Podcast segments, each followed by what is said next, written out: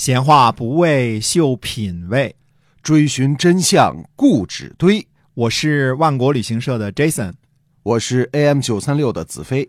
我们哥俩在新西兰跟您聊聊《史记》中的故事。各位听友，大家好，欢迎收听《史记》中的故事，是由旅行社的 Jason 为您讲的。我们万国旅行社呢，是一个有着二十六年这样的历史的这个在新西兰本地的企业哈，非常开心，现在又可以回来重新做旅游了啊。嗯，其实大家可以问问啊，像我们嗯去西普摩的团队啊，还有去日本的团队啊，大家在中国也是可以加入的啊啊，在中国可以对都可以加入，不是说非得到新西兰才能找我们的啊。当然，新西兰南岛团、北岛团我们也都恢复了啊。对，嗯，然后呢，这些个大家都可以来找我们，主要是关于旅游的事儿。哎，还可以来这个。来新西兰打高尔夫啊！我们是有这个高尔夫团的，对吧？呃，高尔夫，新西兰的高尔夫球场非常漂亮，都是世界顶级的啊，世界一流的，而且不是特贵哈，哎，不是特贵，非常便宜啊。嗯，对，嗯。在新西兰，据说是大家有这么一个说法，在新西兰挥一杆省一百块钱。嗯嗯，还真的是这么回事儿，比起中国来啊，比中国便宜多了，省一百纽币啊，就是挥一杆省一百纽币啊。那人民币就得四五百。那你想想，你如果在中国挥了多少杆，你在新西兰挥多少杆，你想省多少钱啊？对，你把机票都省出来了啊！就经常在朋友圈里看见，哎，谁家小朋友去打打高尔夫了什么的，就特别多。这个对，没错，因为太便宜了，便宜啊，而且这个。高尔夫球场是世界一流的，非常棒啊！这便宜的二三十块就可以，你想想这个多便宜啊！这您得找我们，是吗？车也便宜啊，都便宜，不拉人不宰人啊，可以找我们啊。那怎么跟？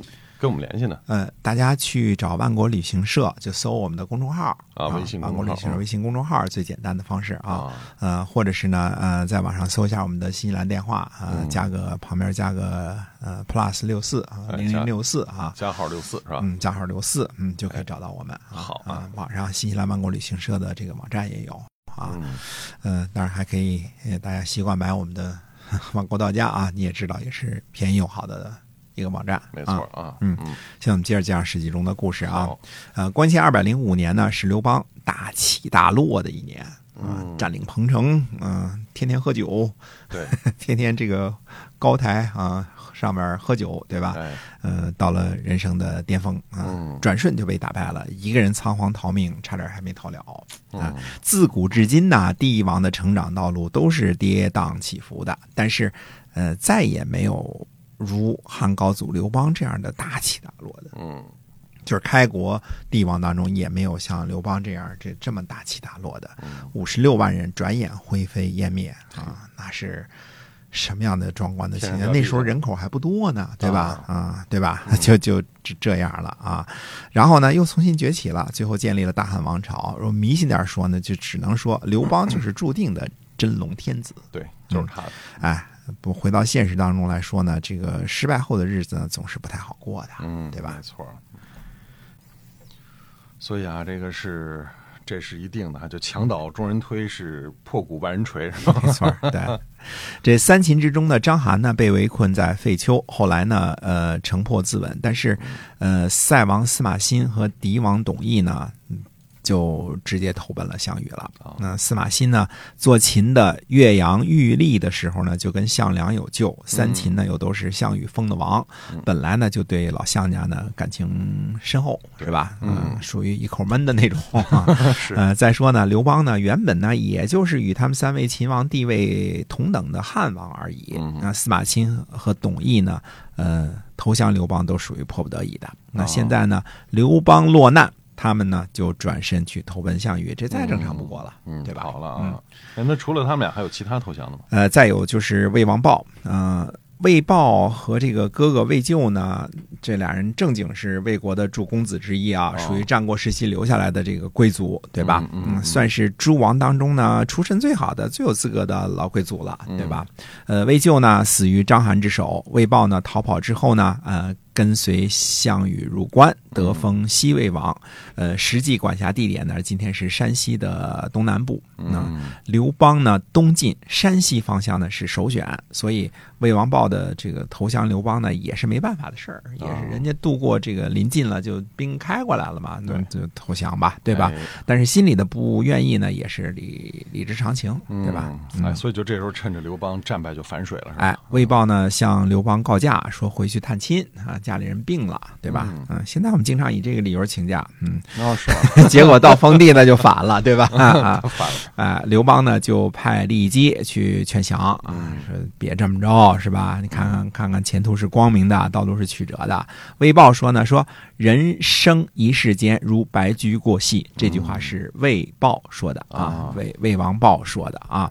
嗯、我们现在经常引用是吧？如白驹过隙，像马一跑一下，一辈子就过去了，是吧？时光飞啊逝啊，嗯，那嗯可能人家还是个白驹，到底是贵族呢，是吧？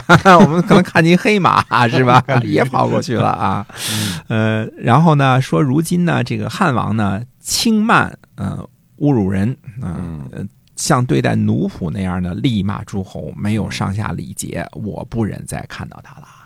哦，嗯，那看来刘邦对于跟他结盟这些诸侯一点也不礼貌，还骂骂咧咧的是吧？呃，其实这是刘邦的本色啊哦。这些投降的诸侯王啊，并没有哪个是真心实意的投降，兵临城下，迫不得已罢了，对对吧？呃，刘邦呢对人不客气，经常骂骂咧咧，那是因为他对谁都这德行，他从来没有变过，他就是一个嘴很臭的人，就骂骂咧咧的 就骂骂咧咧的人啊。嗯呃，自古至今的开国君王当中呢，就没有像刘邦这样这么不虚伪的。嗯嗯，须知啊，这个刘邦建立汉朝之前呢，甚至之后啊，差不多一直都在行军打仗，所以所以中的这些人呢，都是些粗鄙武夫。嗯刘邦的这个骂骂咧咧的本色啊，正好合乎这些人的胃口。哎，你想能够登城陷阵的勇士，那必定是樊哙这样的土狗的，是吧？对，生冷不忌的主儿，对吧？你让他们整天知乎者也的，给你鞠躬敬礼的，恭恭敬敬的聊天，想都甭想，那是吧？他能坐着聊天都都可能 性都很小，一般都是站着，嗯挥舞着胳膊和刀枪聊天，是吧？啊，所以他不骂咧咧才怪呢啊！但是魏王豹呢是贵族底子，对吧？人正经是这个这个受过各种诗书礼乐教育的，六艺精通的，对吧？他受不了刘邦这种动动辄这个骂人的。再说你一个泥腿子，你骂我，你算老几啊？对吧？我至少原来是贵族呢，对吧？嗯呃，但是如果说这就是魏豹反水的根本原因呢，嗯那就不能令人信服了。哦，为什么这么说呢？呃，回答这个问题之前呢，我们讲个别的故事啊，就魏王豹的这个妃子当中有一位叫薄姬，嗯这个就是薄厚的薄啊。薄姬的这个父亲呢是秦朝会稽县会稽郡的吴县人啊，也就是苏州人。啊嗯在秦朝的时候呢，与魏国的宗室的女儿通啊生下了薄姬啊这么一个孩子。哦那薄姬的母亲呢，就呃呃记录呢叫做呃魏大妈啊，就就这么 记记录就行了啊嗯啊嗯呃魏敖啊，那这个魏大妈呢就把女儿送进了魏王宫呢为妾。嗯按说这个辈分是是不对的呢，按照周礼肯定是不对的，对吧？嗯说不定没出五服呢。呃，当时呢，呃，这个有个特别神的神算子，哼叫许富哦啊。这个许富呢，呃，是个直口铁口直断的大师。啊，当然，许父其人呢是男的，是女的，我们现在也没搞清楚啊。有很多人说是女的，很多人说是男的啊哦，说是误记。总而言之呢，这叫许，姓许，言无许啊，父呢嗯是正负的父，对吧？那这位许父呢，肯定是大师，他给伯姬呢算了一卦。呃什么卦呢？算他必生天子，好家伙，哎，这可不是一般的卦，这不是一般的卦。您平常算卦就算我们家孩子这个是吧？事业怎么样啊？哎命运怎么样啊？人给你算一卦，你们家儿子就是天子，这卦怎么算的啊。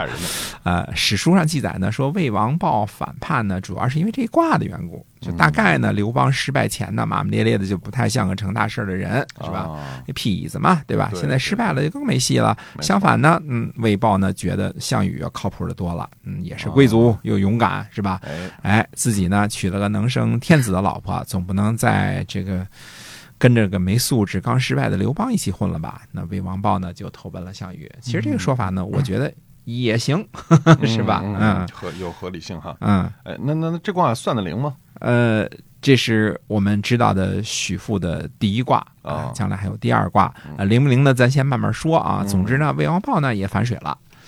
那现在跟着刘邦的人不多了，哎，刘邦呢就去找陈馀，因为现在呢就属陈馀在赵国的势力大。当然，我们说赵国现在是国君是赵王歇啊，但谁都知道呢，陈馀是才是实际的国君呢，对吧？对那陈馀呢倒是没有拒绝，但是提了个条件，说只要刘邦杀了张耳，那就跟着刘邦结盟。嗯，那张耳大老远的投奔刘邦，况且跟刘邦还有师徒之意，他应该不会杀吧？以前呢，田荣也对项梁提过类似的要求，项梁呢没有答应，所以呃，齐楚结仇啊。那么刘邦呢就聪明多了，他找了个跟张耳长得相似的头颅送给了陈馀哦，啊，嗯。所以一开始呢，陈馀是帮着刘邦反项羽的，但是刘邦这个小伎俩呢，很快就穿帮了。陈馀知道之后呢，就更加愤怒，就反过来呢，帮着楚国去攻击刘邦啊。哦刘邦呢，等于是偷鸡不成蚀把米啊，帮手没拉到啊，多拉了一个仇人。嗯嗯，对，那那还不是那些刘邦的盟友都反叛了吗？呃，七七八八啊，但也不是全部啊。比如说彭越就没有。呃，彭越呢，在刘邦进攻彭城的时候呢，就跟着刘邦一起去了。嗯但是这种结盟呢，并说不上是归附。呃大概讲起来呢，彭越算是一头特立独行的孤狼哦。啊。但是刘邦呢，带着五十六万人去攻击彭城，大概彭越呢不好意思不去凑个热闹啊。但是没想到呢，刘邦呢这么迅速就失败了，刚刚抢的地盘呢也都丢了。嗯呃，彭越呢只是得到了刘邦魏相这么一个名义上的封号哦，不过彭越呢认头。那最早的时候呢就没有跟随项羽入关，这次呢又跟着去打彭城，估计跟项羽八字不合啊。这次呢项羽呢又从彭越手里夺回了很多土地，这就跟彭越呢结了仇了。所以彭越呢是坚决的跟着刘邦反对项羽的。哦，那么还有吗？呃，当然就是齐国了。齐国的田横肯定不会跟项羽和解，新仇旧恨嘛，对吧？对，嗯齐国恐怕是最坚决的反楚力量了。对的。那么算算总账呢，刘邦刚刚在彭城之战当中损失了五十六万人，其中汉军是主力，对吧？嗯呃，诸侯呢，呃是辅助，呃，齐国的田荣呢是坚决反楚的。但是呢，它距离陕西呢太过遥远，嗯对吧？呃，魏王豹呢背叛，赵国的实权人物呢陈馀带着赵国也背叛，对吧？刘邦的外交形势呢有点不妙，嗯加上呢刘老太公和老婆吕雉都落在项羽手里，被当做人质了，刘邦心里呢肯定不爽。哎，要说刘邦这次败的也是真惨。哎，嗯那么好的方面是刘邦呢拔了章邯这颗钉子在废丘啊，嗯。还有呢就是东在东魏国呢留下了彭越，以及呢呃淮南留下了秦布这两颗钉子。啊、嗯。这俩人呢有效的牵制了项羽的进攻，让刘邦呢喘了口气儿，这口气儿喘的太必要了。嗯呃，再加上呢，齐国复国也会对项羽呢起到牵制作用。那刘邦呢，还在岳阳呢进行了整治，立了刘盈为太子。你看，一个国家，嗯，国家得有太子啊，对吧？嗯先立个太子哎。萧何呢，发到前线的老头儿和小孩儿呢，也起了充数的作用，嗯 对吧？这未必是生力军，但是充个数可以，对吧？嗯，扛个枪，对吧？对，哎，那么算算呢，刘邦呢还是有些底牌，嗯，可是呢，福无双至，祸不单行。就在这年夏天呢，陕西遭了灾荒，这刚打了败仗就闹饥荒上了。嗯，那于是呢，这个刘邦呢就让陕西的民众呢去汉中啊和蜀国去躲避灾荒啊，这就看出地理位置的优越了。啊呃，刘邦的这个根据地呀，就是原来秦国的底子，地盘呢主要是陕西和四川。呃，这两个地方呢被秦岭分开啊嗯，秦岭是分水岭啊，等于说呢两国处于不同的流域。同时造灾的可能性呢，几率很小，所以诸葛亮的《前出师表》里边说呢，说蜀沃野千里，高祖因之以成帝业，这不是无的放矢的。嗯嗯，也就是说，在这个时候啊，西魏王豹的这个这个借着探亲的机会背叛了，那刘邦呢，到底应该怎么应对呢？嗯，那么下回跟大家接着说，好，感谢大家的收听，我们下回再见。再见。